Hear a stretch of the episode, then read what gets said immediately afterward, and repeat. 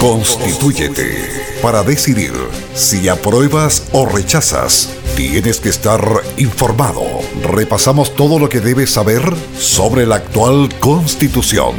El plebiscito constituyente del 25 de octubre y las opciones que puedes elegir cuando llegues a las urnas. En mi radio,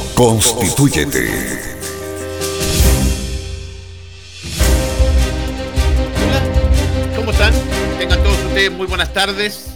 Bienvenidos, 3 de la tarde con un minuto de este martes 29 ya de septiembre, con un día muy grato en cuanto a temperatura. Eh, apareció el solcito, la temperatura en este minuto, según el SEAS, alcanza casi a los 17 grados, eh, en Ovalle 20 grados. Saludamos a la gente a la Coquimbo. Eh, en edición de día martes del Constitúyete, primero darle las gracias y no nos cansamos de dar las gracias por la tremenda sintonía que nos, que nos han dado en todos estos programas. Recordarles que eh, este programa se... No, no este programa. Eh, el del día jueves se repite el día sábado. ¿Ok? Eh, agradecerle también a los auspiciadores de este horario. Panadería y Pastelería Maibel, tortas, pasteles, pollo a las brasas y más aún. está en nuestros tres locales con reparto a domicilio, 51 2 52 28 99. Farmacia San Juan, única con atención a las 24 horas con locales en La Serena, Valle, Yapel, Salamanca y Los Vilos. Atención vía WhatsApp hasta las 19.30 horas, más 569 36 42 30 60. Y aquí es donde sufro yo, porque no vi ni una el otro día. Dulcería El Molle, supe que anduvieron por ahí, que eh, Andrés Moraga y HG se tiraron las partes y yo no vi ni una. Eh, Dulcería El Molle, tradición del Valle del Elqui, con despacho domicilio en La Serena y Coquimbo, los miércoles y sábado, haciendo pedido al WhatsApp más 569 67 59 83 09. ¿Ok? Señores y señoritas y caballeros, los días martes es día de debate, los días jueves tenemos a nuestro querido abogado don Claudio Moreno. Hoy eh, debaten dos jóvenes, sí, una muy conocida nuestra, eh, a ver si está por ahí, se me la muestran en cámara y aprovecho de saludarla. Eh, nuestra querida, ahí está, nuestra querida eh, Lore Figueroa, eh, Lore Figueroa, que ha hecho un trabajo enorme y maravilloso, fundadora y presidenta de la Fundación La Tribu, creadora del programa Conociendo mi Mundo, que debería volver cuando pase esto, espero yo. 39 años, madre, consejera federal del Partido Progresista de Chile, pero destacar su trabajo por la gente con capacidades diferentes. Bienvenida, querida Lorenita. ¿Me escucháis? Yo te escucho perfecto. Ya. Oye, solamente aclarar, porque tú dijiste ayer que yo era frente amplista. Y yo te quiero aclarar que lo único que tuve amplio alguna vez fue la frente cuando me la depilé con cera y me cayó en la ceja y en las pestañas y me quedé sin ceja y sin pestañas. Así es que ah. yo no recomiendo eh, tener la frente amplia. No, yo, pero acá, ya acabo de decir, acabo de decir que eres consejera federal del Partido Progresista de Chile. Eso sí, ahí sí, pero no somos de frente amplia. Ah, ok. Partió peleando usted. Ya. Yo soy peleadora, po. y eh, al otro lado, un joven, 25 años, egresado de Derecho de la Universidad Católica del Norte, ex ayudante de Derecho Constitucional, vicepresidente nacional y presidente regional de las nuevas generaciones de la UDI, vocero regional de la plataforma No Gracias, que es el Comando de Jóvenes por el Rechazo. ¿Y qué apellido? Gonzalo Pinochet Abarca. ¿Cómo te tienen que por el apellido, tía? ¿Qué tal, Gonzalo? ¿Cómo estás? Buenas tardes. Hola Roberto, muchas gracias por la invitación, saludar a, Lorena. Y sí, pues, en el colegio, en la universidad, en todos lados. el apellido pesa. Bienvenido a ambos muchachos. Eh, explicar un poco las reglas del juego. Eh, más que un juego, eh, un programa. altura de mira, ¿no es cierto? van a tener la posibilidad de rebatirse. Eh, van a tener dos minutos cada uno para temas que yo les voy planteando, para que vayan conversando. Después de eso hay un minuto eh, para rebatir lo que dijo la otra persona. eh, insisto en lo mismo con altura de mira, tratando y entendiendo que lo que tienen hoy día ustedes dos son una posibilidad, ¿no es cierto?, de transmitir, en el caso de Lorena, su opción del apruebo, en el caso de Gonzalo, su opción del rechazo. ¿Ok? Así que, dicho esto, nos vamos derecho a la, a la cancha. querida Lorena Figueroa, tiene dos minutos para explicar eh, ¿por qué va a votar a prueba? Primero, Roberto, porque creo que ninguna persona en Chile puede quedar sin acceso a una buena calidad de vida porque es pobre, porque la adversidad tocó su puerta, porque se enfermó de cáncer, porque le tocó tener un hijo con discapacidad y esa persona no puede esperar que eh, nos pongamos todos los chilenos de acuerdo para que nazcan eh, leyes, para que nazcan em, firmas de acuerdos de tratados internacionales que en Chile se firman pero no se cumplen. Y las personas no pueden esperar que eh, las transformaciones sociales, que demoran más de 20 años, puedan llegar a su casa para que cuando tu hijo que tiene discapacidad salga del colegio eh, no tenga ninguna opción de desarrollo y quede en el completo abandono cuando esa familia muera.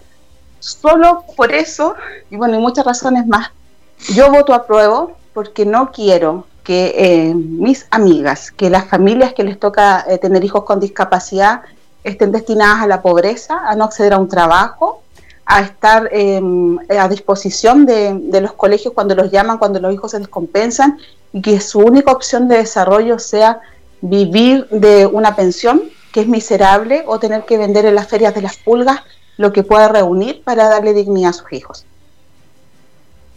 Ok. ¿Algo más? Porque te queda tiempo todavía.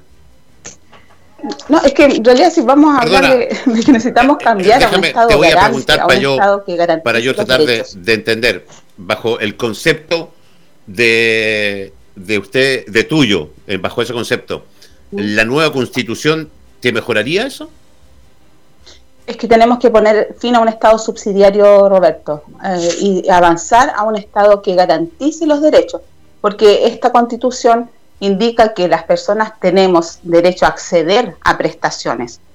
¿ya? Pero yo trabajé 10 años en salud y por supuesto una persona tiene resfrío y puede acceder a una atención médica, pero si es que hay hora disponible, si es que el médico fue, si ¿Una nueva constitución te em, garantiza, bueno, según tú, la calidad de la salud? Por supuesto. Ok.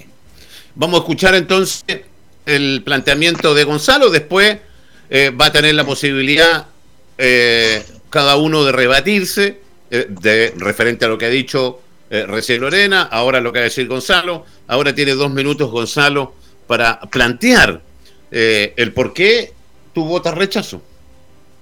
Muchas gracias, Roberto.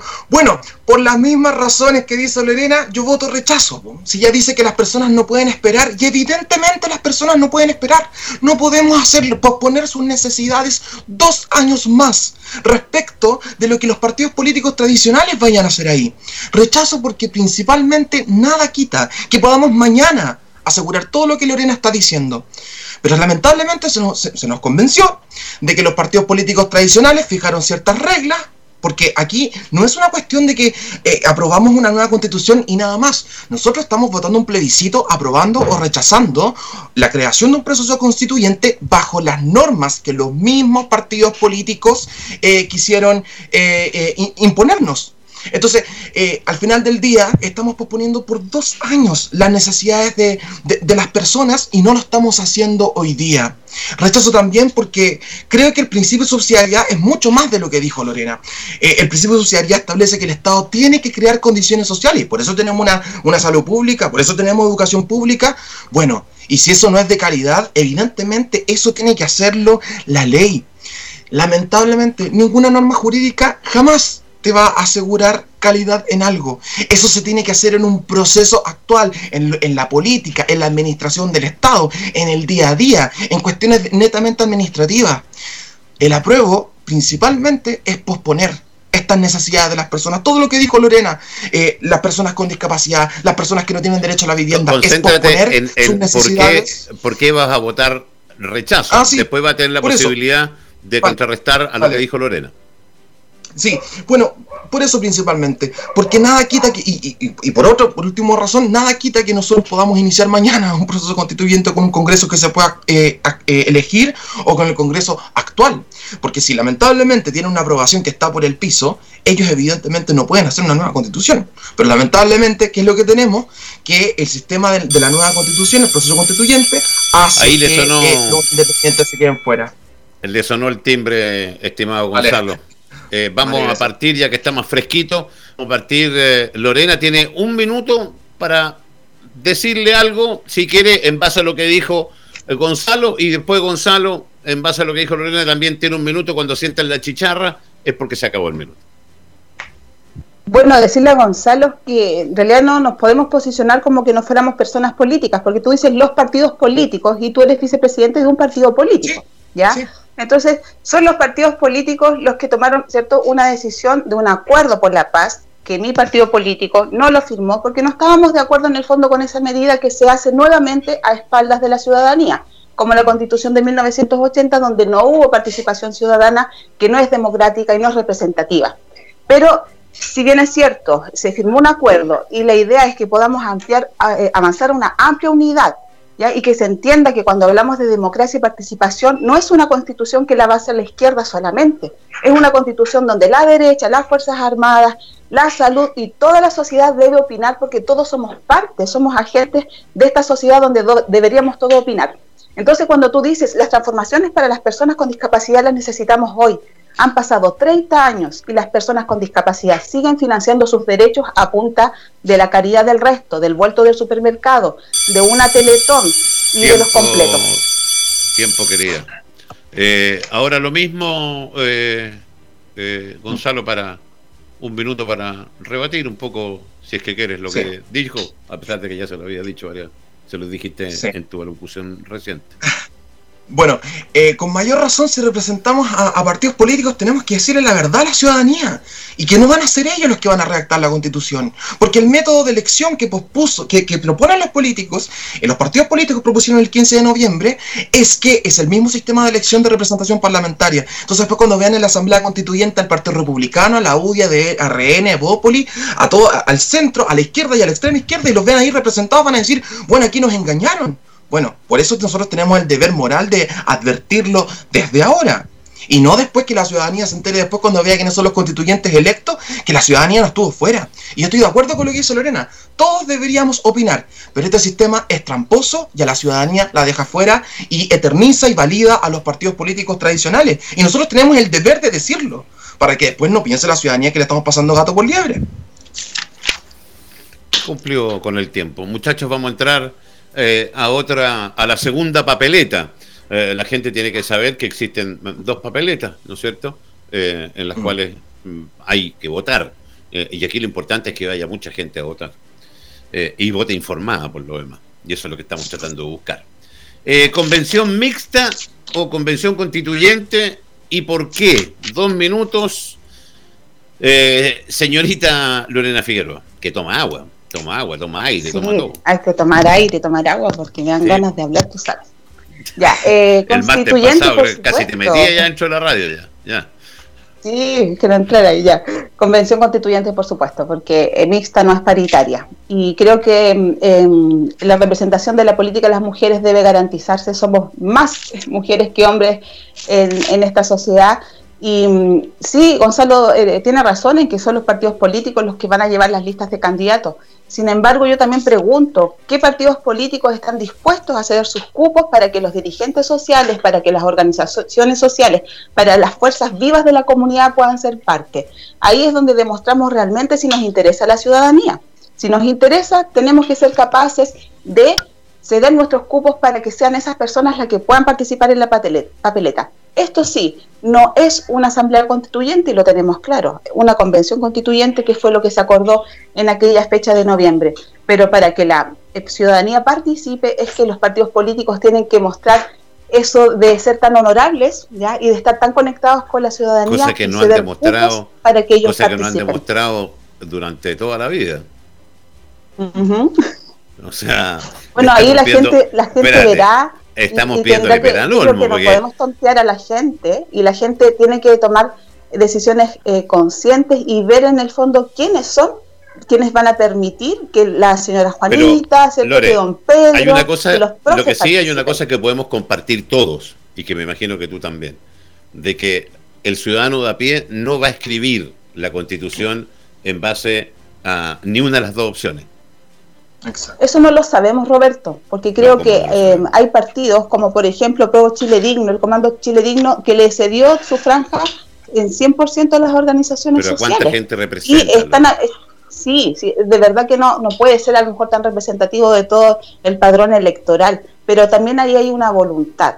Y yo veo que no todos los partidos tienen esa voluntad. Y ahora, volviendo atrás, si en realidad en octubre, cuando eh, ocurre esta explosión social donde la ciudadanía sale a la calle, en realidad hubo voluntad política para decir en realidad nadie, nosotros no representamos a la ciudadanía, referéndum revocatorio para todos. Vámonos todos y hagamos una nueva constitución con nuevos parlamentarios, con nuevos congresistas que elija la ciudadanía. Tampoco hubo voluntad para eso. Tiempo, querida Lorena. Don Gonzalo Pinochet, quien representa al rechazo, eh, ¿convención mixta o convención constituyente? Convención constituyente, Roberto, principalmente porque es más legítima y es más democrática. Quiero, quiero aprovechar un poco el tiempo para, señalar qué es lo que tiene que hacer un independiente para poder eh, eh, eh, ser candidato a la Asamblea Constituyente. Lo primero que tiene que hacer un independiente es reunir 20.000 firmas.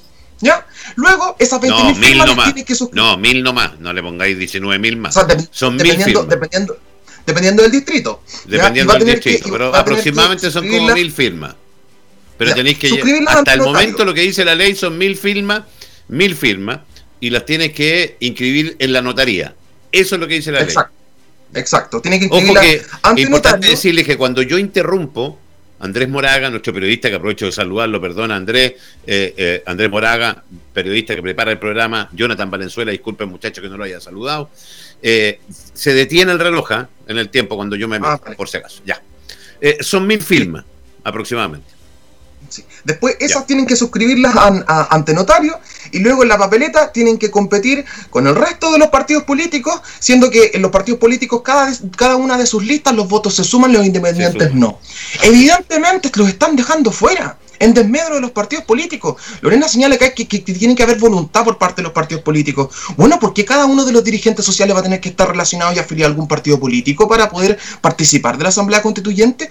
Eso me parece lo más arbitrario que puede existir y por eso reafirmo rechazo, pero estoy por la, por la Convención Constituyente porque me parece más legítimo y más democrático dentro de este contexto de arbitrariedad que hay contra los independientes. Eh, ambos, ambos dos, como decía el Guaso, ustedes dos tienen acercamiento y filiación a un partido político así que eh, eh, independiente no tienen nada.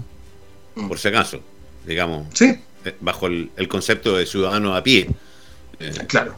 Que es lo mismo que pasó la semana pasada con el caso de Carola y, Marcelo, que uno era RN y la otra democracia cristiana, que tienen militancia acá. y, vamos a pedir el próximo martes a ver si podemos un poco representar a la ciudadanía. a ver, eh, un minuto eh, para si quiere rebatir algo, Lorena, de lo que dijo eh, Gonzalo y viceversa. Bueno, los independientes sí pueden participar, Gonzalo, porque como tú señalaste, son las mismas reglas del juego con las que se han elegido al, a, las actuales autoridades. Entonces, un independiente que vaya por un partido político puede participar. Entonces no, tiene que reunir las eh, mil firmas que tú señalabas.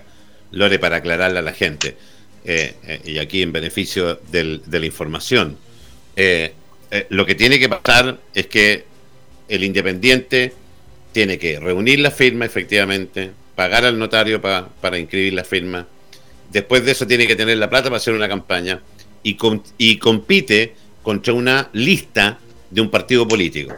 Eso es una persona independiente.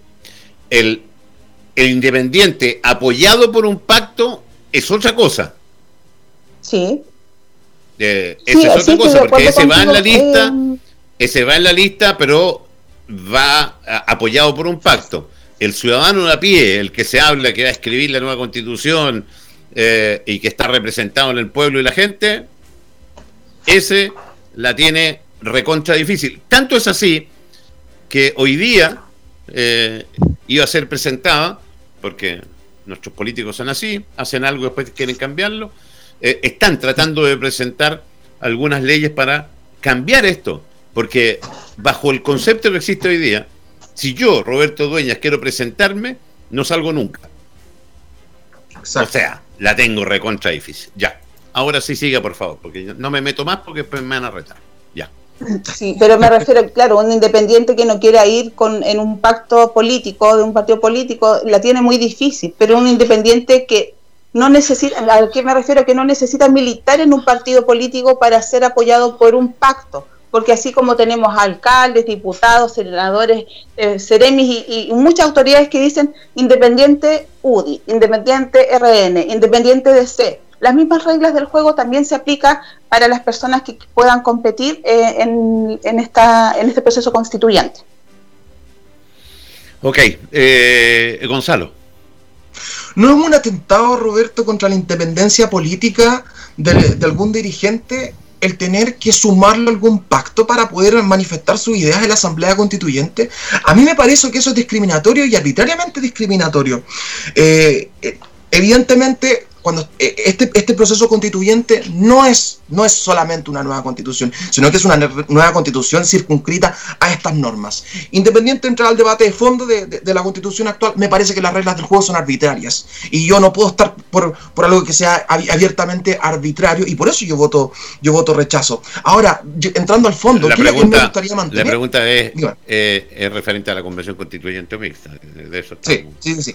En, en, la, en, la convención, en la convención constituyente yo, yo, yo estoy a favor de la, de la convención constituyente, eh, principalmente porque va a tener más legitimidad democrática respecto desde un punto de vista del voto. Pero desde el punto de vista eh, de lo material, el independiente no va a ser independiente, porque ya, ya, escuchábamos recién, quieren que los independientes tengan un pacto para poder hacer valer sus ideas. A mí eso no me parece. A mí eso me parece arbitrario y, atenta con, contra lo que es ser independiente. Independiente que, que tú vayas en un pacto pro Timbre, señor Gonzalo. Timbre, don Gonzalo. Incluso hasta mi teléfono te sonó. Así de fuerte. Oye. Eh, ok, eh, 15 con 23. La gente del público, los auditores pueden mandarle preguntas dirigidas a, Lorena o a Gonzalo al más 569-6169-6073. Eh, ok, está Andrés Moraga, quien obviamente las va a, a, editar o, filtrar de alguna manera para que sean las correctas. Así que pueden mandar preguntas dirigidas a Lorena, en el caso de la opción que está, que es el, eh, el apruebo, y Gonzalo en el caso del rechazo. Estado subsidiario es una palabra y un concepto más manoseado que una amiga mía. Eh, y, un amigo mío también. Eh, quiero que lo expliquen desde el punto de vista cada uno de ustedes el por qué, y de hecho eh, Lorelita lo sacó a relucir, dijo lo del Estado subsidiario. ¿Cuál es tu posición qué es lo que se entiende por Estado subsidiario y por qué quieres cambiarlo el Estado subsidiario. Va primero Lorena Figueroa, dos minutos, y después va Gonzalo con sus dos minutos. Lore. Bueno, cuando hablamos de Estado subsidiario nos referimos a que el Estado en el fondo no se involucra en eh, eh, cómo eh, las personas acceden a derechos básicos, mínimos, elementales que debiésemos tener los ciudadanos. Y es donde el privado ahí eh, tiene toda la facultad de, actuar, ¿ya? El Estado no se mete y se mete cuando el privado no puede hacerlo, ¿ya? ¿Y qué pasa con eso? Por ejemplo, eh, pongamos en el caso de las personas con autismo, cuando reciben un diagnóstico, el Estado no eh, garantiza el acceso de un niño que tiene autismo a una terapia de rehabilitación. Solo solo existe en Chile la opción de que estos niños puedan recibir atención a través de la parte privada, ¿ya? Es a través de eh, centros terapéuticos privados o de organizaciones que se organizan para a través de, em, en el fondo, la gestión que pueda hacer cada uno de ellos, cómo puede darle las garantías a este niño para que pueda recibir atención. Es decir, si una persona vive en tierras blancas, en la antena, en la parte alta, y se atiende en alguno de esos centros de salud, para que su hijo reciba un diagnóstico de autismo van a pasar años. ¿Por qué? Porque no hay en la atención pública la forma de que esta persona acceda a un, diagnóstico y a un posterior tratamiento, porque no es una oferta que da el, sistema público. ¿Por qué? Porque no da garantía a la atención diversa que pueda necesitar eh, un, ser humano. Lo mismo pasa con el cáncer, lo mismo pasa con un montón de situaciones. ¿Eso es el Estado subsidiario para ti? En, palabras simples, te lo grafico con, lo que pasa en, salud, por ejemplo. Perfecto. Eh, ¿Algo más, Lore? No, vamos, vamos peloteando. Ok. Eh, tu turno, eh, Gonzalo. Lo mismo para ti. Eh, yo, con mucho respeto, yo, yo creo que Lorena está profundamente equivocada respecto de lo que es el, principio de subsidiariedad.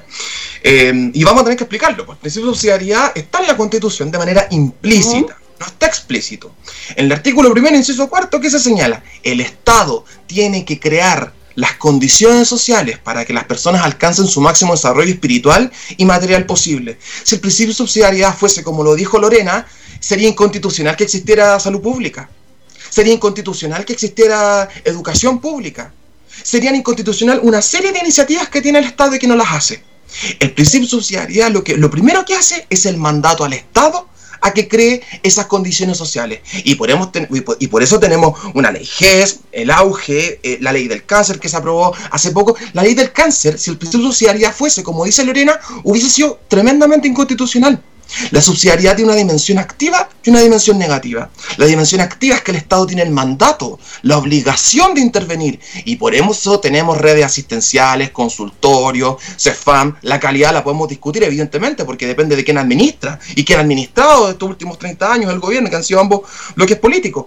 Entonces, si el principio de subsidiariedad fuese como lo está diciendo Lorena, sería inconstitucional todo eso. Ni siquiera tuviésemos colegios públicos, no, no tendríamos salud pública. ¿Por qué? Porque el Estado diría, bueno, a usted eso no es así. Eso no es así. Y frente al principio de subsidiariedad está evidentemente el estado de bienestar, en el cual la constitución te escribe en 25 derechos sociales y ya vemos como en, otros países no se materializa ninguno. Los alemanes tuvieron esta discusión en la década de los 40 y después se dieron cuenta que, era, que no tenía sentido eh, reconocerlos en la constitución porque se juegan con las expectativas de la gente. Este proceso constituyente está jugando y en algunos casos está engañando a las expectativas de las personas porque se requieren, los derechos son mandatos de optimización, se tienen que materializar en la medida de lo posible, dadas ciertas condiciones culturales, económicas, fácticas, y por eso depende de quién está administrando eso. Por ende, el principio de sociedad establece el mandato principal al Estado y también tiempo, Tiempo, querido Gonzalo. Lore, un minuto para rebatirle eh, a Gonzalo y después tiene su minuto de réplica. Vamos a entrar a las preguntas de la gente. ¿ah? Déjame, Lore, más 569-6169-6073. Eh, usted le puede enviar dirigidas preguntas a Lore Figueroa o a Gonzalo Pinochet, cualquiera de los dos, para que se los contesten. Eh, la idea es que ellos y lo que estamos haciendo nosotros es dar una plataforma para que distintas posturas de, referente a la prueba y el rechazo se presenten. Y los días jueves está nuestro querido eh, abogado constitucionalista que nos enseña un poquito más. Lore. Un minuto. Bueno, y me da toda la razón Gonzalo porque en lo que él señala, cierto que se lo sabe de memoria porque él es abogado, em, pero em, el principio de subsidiariedad, que me cuesta decirlo, ya, em, hoy día tiene a las personas, por ejemplo, si necesitan ir al odontólogo, eh, la única forma de que tú puedas acceder a la atención dental en la, en la red asistencial es si tienes dos 4, 6 años, 12 años si estás embarazada o eres adulto de 60 años. Por lo tanto, por más que se creen leyes, mientras no tengamos un Estado garante de los derechos de todas las personas, porque ese es el tema, es para algunos, no es para todos. Entonces, tenemos una ley GES, fantástico, ¿ya? Que no sé cuántas patologías hoy día tiene en, su lista de, cumplimiento, pero ni siquiera aún alcanza para que las garantías se cumplan. ¿Por qué? Porque nos permite, en el fondo, este Estado subsidiario que no todos los beneficios alcancen a todas las personas. Por eso es importante que sea el Estado el que garantice los derechos de todos. Tiempo quería Lore. Eh, cortito, tiene un minuto para rebatir eh, Gonzalo y vamos a echar las preguntas de la gente. Más 569-6169-6073. Me preguntan si estoy entrevistando a Pinochet, aunque no lo crean, sí. pero a Gonzalo Pinochet, ya. No, eh, bueno, lo que, lo que acaba de, decir eh, Lorena se lo rebatí en el punto anterior. Eh, una, una cosa es la obligación que tiene el Estado de garantizarlo, y otra cosa es quienes administran. Y ese es el problema. Tú en la constitución podéis tener escrito que, que, una casa para cada, para cada uno de los habitantes, pero son cosas que escapan al derecho. Entonces, por eso yo digo que en este proceso constituyente se está jugando con las expectativas de las personas. Evidente, el Estado subsidiario, o sería inconstitucional que tuviésemos una ley del cáncer, por Lorena, si el principio de subsidiariedad fuese como eres tú, como lo, está Entonces, ¿qué cambiar la constitución? Como planteaste tú. No, pues, si no, no es inconstitucional, si no es el problema. El problema es quienes administran. El problema es, la distribución del dinero. Y eso lejos está de la constitución. Lejos está de ahí. Entonces, no juguemos con las expectativas de la gente. Seamos responsables. Venezuela tiene todos los derechos a Dios y por haber. Pero claro, intervinieron en el Banco Central. No, no, no, yo, yo, yo no lo esperaba. Ojalá que no sea así, es lamentable. Es lamentable. Esto pasó en Alemania en el año 40. ¿Cachai? Entonces, a lo que voy yo es que hay que ser responsable. Hay que ser responsable y, Gonzalo. y, quienes administran sean. Tiempo, Gonzalo. Eh, vamos, tengo entendido que la primera pregunta es para Lorena. Eh, es un audio, eh, me parece, Andrés. Lo escuchamos. Ah, lo están sacando. Eh, mientras lo saca, yo le quiero decir que eh, estamos eh, haciendo Constitúyete martes, jueves, los martes de debate. agradecerle, como no, a nuestros amigos de Panadería Pastelería Maibel, tortas, pasteles, pollo a las brasas y mucho más. Farmacia San Juan, única con atención 24 hours a day. Y Dulcería El Molle, tradición del Valle del Elqui, con despacho a domicilio, la Senego Quimbo. Miércoles y sábado tiene despachos, ¿ah? miércoles y sábado tiene despacho, eh, voy a hacer mi pedido yo. Ok, escuchamos entonces la primera pregunta para la Lore. Hola Andrés, la señorita Lorena dice que las Fuerzas Armadas se pueden manifestar en esto. Yo tengo entendido que las Fuerzas Armadas no son deliberantes, por lo tanto, ¿de qué manera se pueden expresar en estas circunstancias? Dice que los partidos políticos van a ceder sus cupos para que vayan los independientes. ¿Le creeremos? Difícil, ¿no? Un minuto para contestarle al auditor Lore. No, no caché la parte que dijiste de que las Fuerzas Armadas se pueden manifestar. ¿no? Ahí me perdí yo. No sé si fue algo que dijiste en algún minuto. ¿No se escuchó el, audio, Roberto? Ah, ¿no lo escucharon? No. No. Ah. Eh, a ver si voy a, a tratar de. Entonces, ya, mándamelas por escrito, Andrés. Es un auditor que pregunta sí, dos cosas. Una que dice. se refería a que las Fuerzas Armadas también podían ser parte. Me refiero a que, la opinión de todos los chilenos. Que tú dijiste que las Fuerzas Armadas se podrían manifestar. Eso, eh, que, no dije eso. que le parecía muy extraño. Eh, y lo otro es que eh, tú dijiste que los partidos políticos iban a ceder sus cupos para los independientes, que si acaso creía que eso efectivamente iba a pasar. Para grandes uh Sí, lo, que yo eh, quería decir, si lo, leí el comentario en el Facebook, es que las opiniones o la representación de las Fuerzas Armadas en una constitución, ¿por qué no podría estar? Porque siento que en el fondo cuando dicen es una irresponsabilidad, es como que los chilenos, la mayoría de los chilenos fueran muy tontos y no entienden nada. Entonces nosotros tenemos que decirle al resto cómo tiene que vivir porque nosotros somos parte de una elite que es como súper tecnócrata, entonces a usted eh, yo le voy a indicar cómo debe vivir y cómo debe llevar su vida.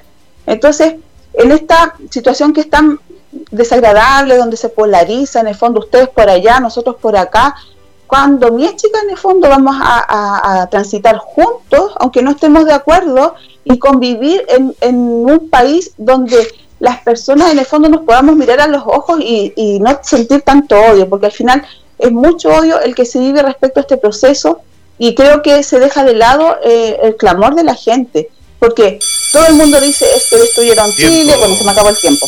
Después sigo. Sí, tiempo querida. Eh, eh, la pregunta es para los dos, va a contestar primero Gonzalo, porque acaba de contestar la Lore, ah. y dice así. Eh, pregunta para los dos panelistas, ¿cuál sería el principal eje de una nueva constitución o mantener la misma que actualmente nos rige?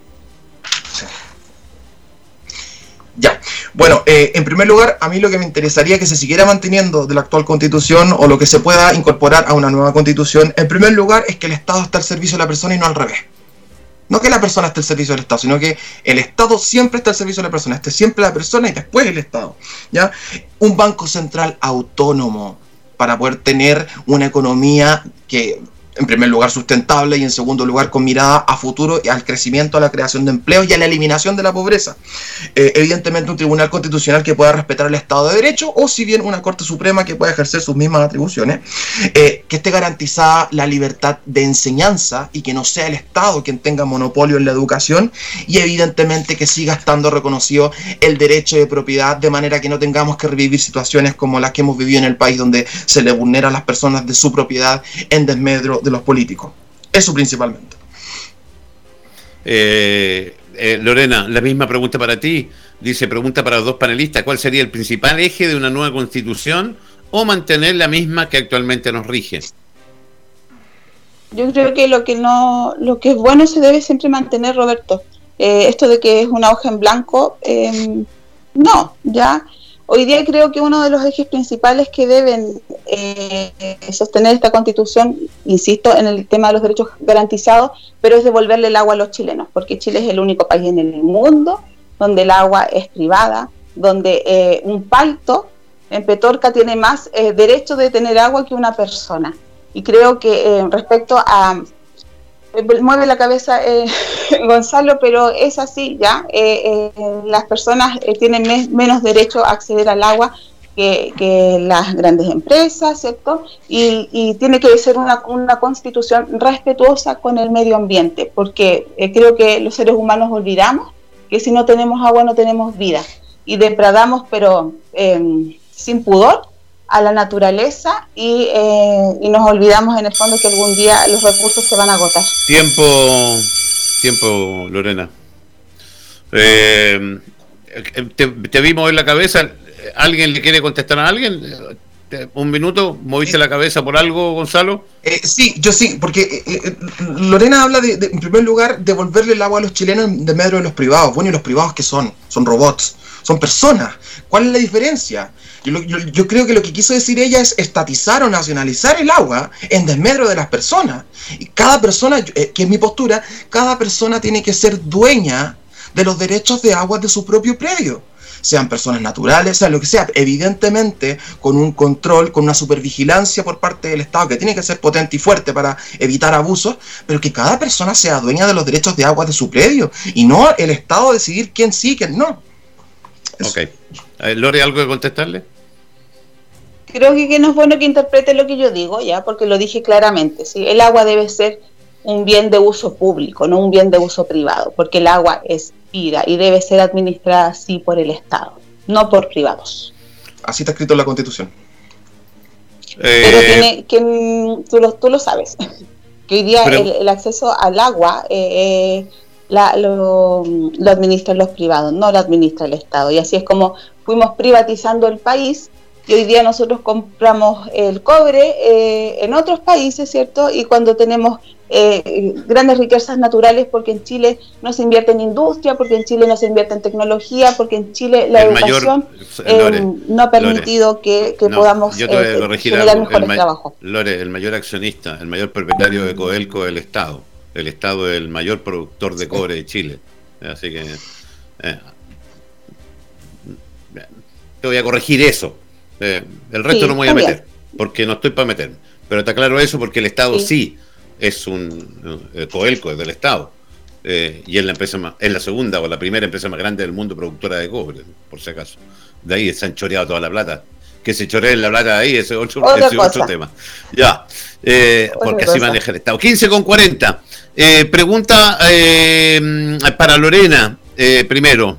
Eh, hoy el Estado no le da respuesta a los niños con autismo y sin embargo la respuesta, según usted, es más Estado. Sí. ¿Quién pregunta eso? No sé. Si ya. No tengo el nombre. Eh, si Andrés me lo manda, es un auditor. Pregunta para Lorena. Hoy el Estado no le da respuesta a los niños con autismo y sin embargo la respuesta según usted es más Estado. Una auditora, dice Andrés. Sí, porque, eh, insisto, en, las reglas del juego en la que ya jugamos, las personas eh, quedan fuera, eh, las personas que más necesitan atención y más necesitan tener una, salud de, de calidad. me da a mí cierto pudor cuando decimos no, el Estado no se mete, que el privado lo haga, ¿ya? Porque en realidad si en el Estado se administra mejor los recursos, podríamos alcanzar para todos, ¿ya? Hoy día em, se cuestiona mucho, por ejemplo, el costo del proceso constituyente, ya son hartas, hartas lucas, ya, pero poco hablamos de los escándalos de tipo Gates, ¿cierto? Que, que, han ocurrido de corrupción en, muchas, eh, en muchos estamentos del Estado, ¿cierto? Con, con los carabineros, ¿cierto? Con las Fuerzas Armadas, con la colusión de los pollos y del confort. Entonces, hay cosas que sí nos molestan y cosas que no. Que no. Yo soy eh, muy crítica respecto a cómo se ha administrado el Estado y los municipios en la izquierda y la derecha, porque ha habido un verdadero secuestro de los partidos políticos, de los espacios de poder, donde están contratadas personas que no tienen vocación de servicio, que no tienen vinculación con las realidades territoriales, y al final esos sueldos deberían llegar a las necesidades sociales. Tiempo, querida Lorena. Pregunta para Gonzalo. Eh, ¿No aprobar la redacción de una nueva constitución implica que los viejos políticos volverán a tomar las decisiones. ¿Cómo construir un nuevo Chile con los mismos políticos de siempre? Siempre. Bueno, en primer lugar, en caso que, gane el, rechazo, que, em, que, es lo que a mí me gustaría que pasara, evidentemente las próximas elecciones generales debiesen tener algún tipo algún tipo de atisbo de que, de que estamos eligiendo personas distintas. Ahora, no podemos olvidar que quien elige eh, es la ciudadanía en la ciudadanía y, respecto de ello, en caso que gane el rechazo, em, nosotros tenemos que hacer un gran acuerdo nacional para, en ciertas medidas, poder perfeccionar, poder modificar, poder poner más Estado donde quiera. Yo, siempre digo lo mismo, tanto Estado como sean, eh, tanta, tanta libertad como sea posible, tanto Estado como sea necesario. Así se, se, resumo eh, mi postura en este aspecto. Eh, bueno, y en el caso que, gane la prueba, evidentemente ya eh, la cosa, ya ellos corren más rápido que el resto de las personas, porque ellos van a poder hacer y deshacer en esa asamblea constituyente que va a tener representación de los mismos partidos políticos que están actualmente en el, no están así Tampoco, Gonzalo.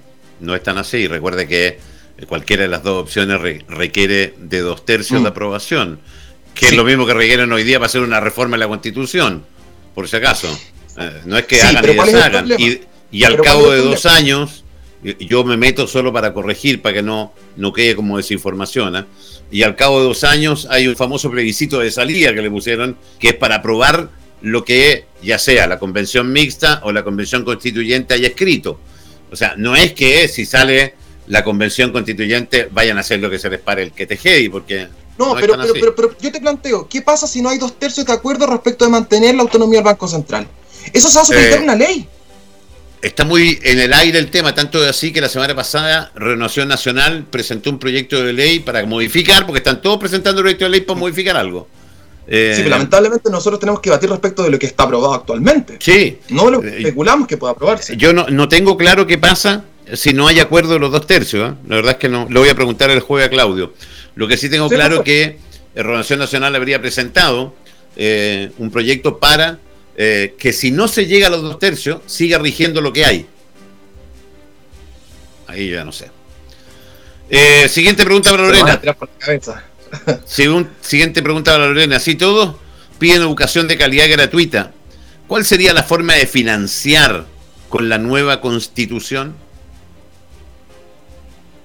Me imagino que financiar esta educación de calidad y gratuita? Eso estoy tratando de eh, entender la pregunta. Bueno, lo que puedo entender es cómo se financian, ¿cierto? Todo, todo, todas las necesidades sociales que es a través de los impuestos. a través de impuestos que nosotros, ¿cierto? Financiamos, y pero sí tenemos que tener, eh, yo creo que un orden en el gasto de la administración pública. ¿Por qué? Porque em, el presupuesto, por ejemplo, en armas en Chile es bien, es bien alto. Eh, Chile gasta más en armas que en educación, Chile gasta más en armas que salud. ¿ya? Entonces, yo de verdad no veo cuál es la necesidad de, gastar ¿cierto? en tanto armamento, armamento, en tantas municiones, si hoy día, eh, por ejemplo, todavía acá en nuestra región no tenemos un centro oncológico. eh, tú ves, Roberto, que la gente dirá no hay niños con cáncer en La Serena. Y no se trata de eso, es que los niños con cáncer no pueden estar en La Serena porque se tienen que ir a Santiago o Valparaíso porque acá no tenemos cómo atenderlos y las familias al final em, se fracturan respecto a esa situación. ¿ya? Y poco decimos de eso. Entonces, claro que una educación pública, gratuita y de calidad se va a financiar con los impuestos de todos los chilenos. A través de impuestos.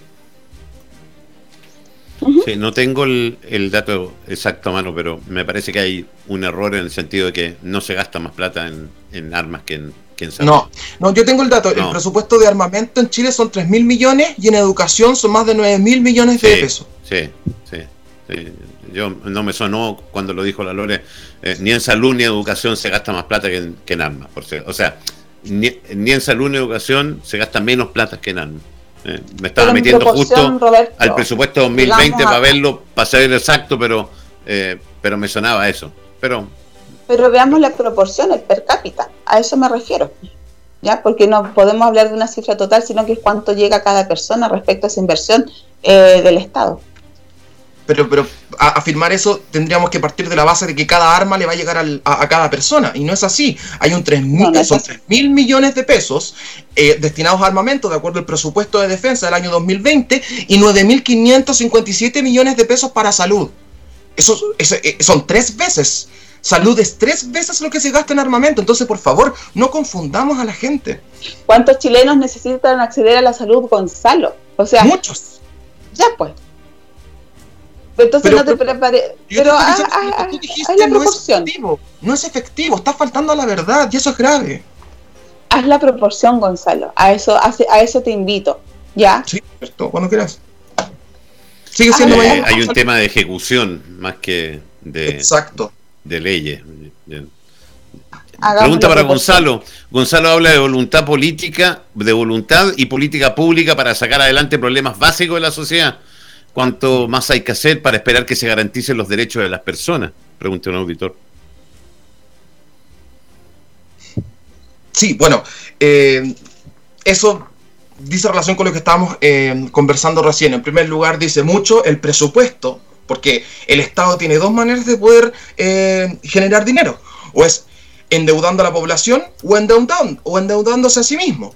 ¿Ya? Entonces, ¿por qué es importante cuando nosotros proponemos una economía sustentable y, con miras a futuro? Porque mientras más recauda el Estado, más podemos invertir en salud, más podemos gastar en educación. Y estas cosas van de la mano. Si ni el Estado ni la Constitución son varitas mágicas. Si nosotros queremos gastar más para poder financiar más derechos a las personas, que eso es lo que todo el mundo quiere, que, a las personas no les falte lo que, nada, o sea, y, que las personas, y, por eso creo el principio de subsidiariedad, porque si una persona no se puede eh, eh, solventar sus propias necesidades, lo tiene que hacer el Estado, es una obligación constitucional que ahora tiene, pero eso tiene que ir de la mano con dinero que se recaude, que se ejecute bien, entonces no es una cuestión de la noche a la mañana si los Estados no son varitas mágicas y las constituciones tampoco lo son. Eh, son las 15 con 49, nos queda todavía... Eh, cinco minutos de, programa.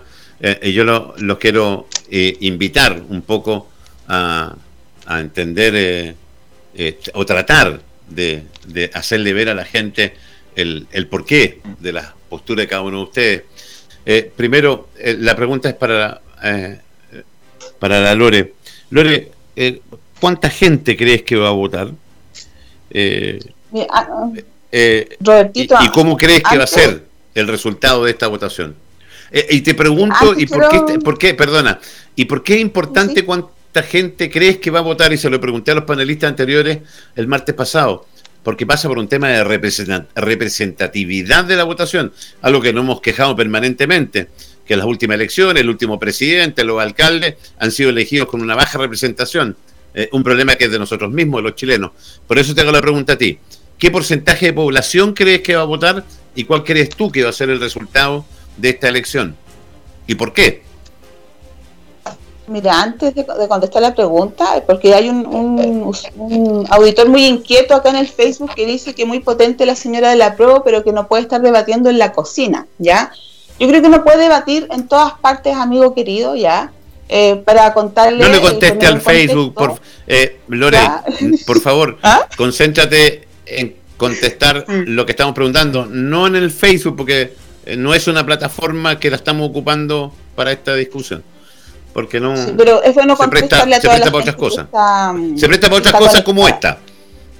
No lo Es bueno contestar, eh, creo, Roberto, ya. Porque en realidad, cuando decimos que queremos que la señora Juanita esté en, en, en la constituyente y nos fijamos en esas cosas, creo que son innecesarias, ¿ya? Y mira, mi esperanza, Roberto, es que vote mucha gente, ¿ya? Yo creo que va a ganar el apruebo y creo que va a ganar la convención constituyente. Me preocupa, sí, que estamos viviendo en un periodo de pandemia donde muchas personas eh, son muy irresponsables y eh, tengo entendido que no podemos votar si estamos ¿cierto? contagiados con COVID, sería una, una medida muy irresponsable, ¿ya? Mi esperanza y mi confianza es que vote eh, o, al menos un 70% de la población ah, y que el apruebo gane por sobre un 70%. 70% de la población y gane el apruebo con por sobre un 70%. Ah. Esa es la apuesta suya, la estoy anotando. ¿eh? Eh, Gonzalo, ¿cuánta gente crees tú que va a votar? y, y, cómo, cuál va a ser el resultado? Ah, eh, a ver, si, a, juega un experto, yo también tengo un amigo buenazo experto.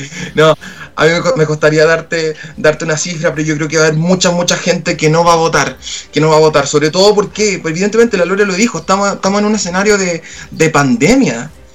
Y, mientras un sector político se escandaliza por, por, no iniciar las clases, y yo también estoy de acuerdo en que no se inicien las clases, eh, sí podemos hacer ir a votar a todo el mundo. Y lamentablemente, si usted está enfermo, no va a poder votar. ¿Por qué? Por motivos de salud pública. Eso a mí también me parece, me parece una restricción totalmente eh, ilegítima a los derechos de las personas. Y han dicho que, ya no estamos a tiempo de, poder crear un mecanismo para que las personas puedan votar de una manera distinta. Bueno, entonces pues pongamos el plebiscito, pues. ¿Qué es más importante, los caprichos de los partidos políticos o la salud de la Pongamos nada. Queremos de los partidos políticos. No, ya no se puede posponer. No. No, hay, que hacerlo, hay que hacerlo y hay que hacerlo con todas las medidas de seguridad, había y por haber, eh, y con todos los recuerdos para la población, pero no se puede posponer. No, ya sería una burla ya. No, no se puede. Exacto. Yo creo que la salud de la gente es más importante. Ya, ¿cómo va a ser el ¿Cuánta gente va a votar? Esa fue la pregunta que te hice. Eh, ¿Cuánta gente crees tú que va a votar? Yo no creo que vote más de un de dos millones de personas. En porcentaje, ¿de cuánto estás hablando? Dos millones de personas. Por ahí, por ahí te la dejo, por ahí te la dejo, aprox. y en, y el resultado. es menos de. Es menos de, de un 20%. yo creo que, eso es lo que vota. ¿Y quién gana? ¿Y cuánto? Con la. ¿Ah? ¿Y cómo sale? Eh, bueno, yo, yo, yo no pierdo la esperanza de que va a ganar el rechazo, pero en caso de que no sea así, yo creo que no vamos a sacar menos de un 43-45%. Ok. Yo muchachos quiero agradecerle a, los dos, eh, eh, querida Lore Figueroa. Eh, gracias Lore, un besito para ti, cuídate mucho. gracias por acompañarnos en este martes. Usted pidió, terminamos el martes pasado y me llamó al tiro. ¡Ahí a estar! Ahí está. Le dimos la oportunidad para que estuviera. Gracias Lore. Sí, gracias Roberto por la oportunidad. Siempre es bueno debatir siempre es bueno corregir, eh, siempre eh, es bueno que, podamos mirarnos eh, y, aunque no estemos de acuerdo, avanzar, creo que, eso es lo importante y en esto de avanzar siempre es mejor que una constitución en la que podamos participar todos, una constitución que es bastante más legítima, la que esperamos construir, que la que nos rige actualmente, ¿ya? Y eso, un abrazo, saludo a Gonzalo, un gusto conocerte y creo que eh, mientras podamos em, pensar en todos, en todos los chilenos, en, que la señora Juanita, que, se ha hecho muy famosa en este proceso, que no, nos interese, que ella sea parte también de nuestras filas, ¿ya? que no miremos a las personas por sobre el hombro y porque em, vive en tal sector la vamos a demonizar. Creo que es responsabilidad de los partidos políticos también acceder y que las personas eh, accedan a, más democracia y los problemas de la democracia se resuelven con más democracia. Y ahí es donde Gracias, Lore. Eh, yo creo que muchos han fallado, Roberto, con la torta y con el premio para el bingo y no darle Gracias, Lore. Ya, ya, ya, pues Lore. Gracias, Gonzalo. Oye, pues si me tenéis fuera del aire desde marzo, pues. No, déjale la culpa al COVID, no me. Ya, gracias, Gonzalo. Muchas gracias eh, Roberto, muchas gracias Lorena. Eh, da, gusto poder eh, discutir en el respeto, debatir en el respeto. Invitar nuevamente a las personas que nos están escuchando que este 25 de octubre voten rechazo, sin miedo. Nosotros en No Gracias decimos que el rechazo es la rebelión de las bases. No necesitamos la aprobación de los políticos de antes, ni tampoco tenemos que pedirles permiso. Así que muchas gracias Roberto y nos vemos en una nueva oportunidad. Un abrazo grande para ambos, que sea una muy buena jornada. Gracias a ustedes también. Eh, nos, vamos a comenzar a despedir, pero antes tengo que agradecerle a Panadería y Pastelería Maibel, con más de 35 años en el rubro. Eh, tenemos tres sucursales abiertas, Los Perales 896 en La Serena, Balmaceda 431, JJ Pérez 3401 en Coquimbo, las tortas, pasteles, empanadas, eh, pizza, chaparritas, pastel de choco, pollo asado a la brasa, papa frita, bebida y más. Contamos con reparto a domicilio por solo 1.500 pesos por compra superior a 7 luquitas. Haga su pedida en MyBell al 51 252 28 89 y síguenos en Instagram como Delicias MyBell. Eh, ferretería, ferretería. Estoy clarito. San Juan, le iba a decir ferretería, mi amigo de la farmacia San Juan.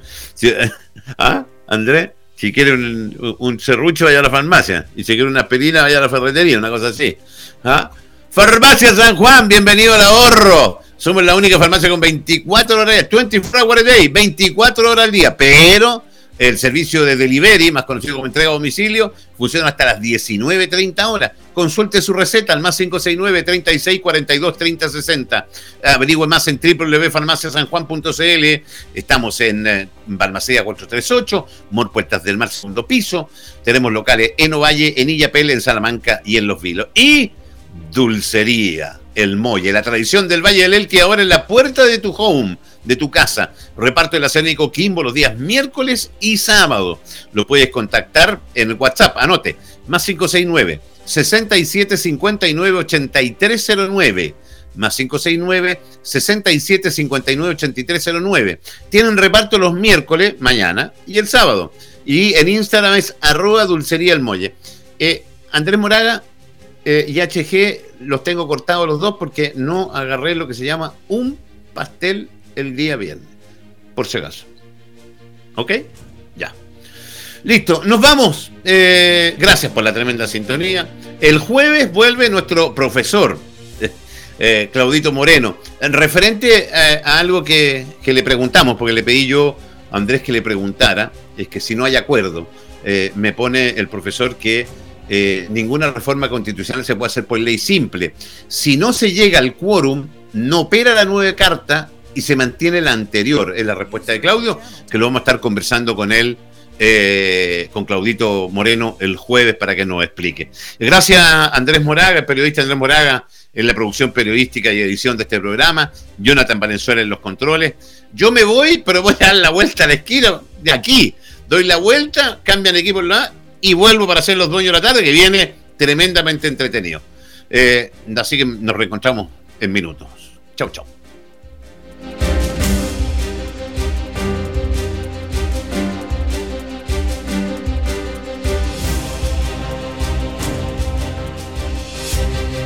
Constitúyete para decidir si apruebas o rechazas. Tienes que estar informado. Hemos llevado a ti lo que debes saber sobre la actual constitución.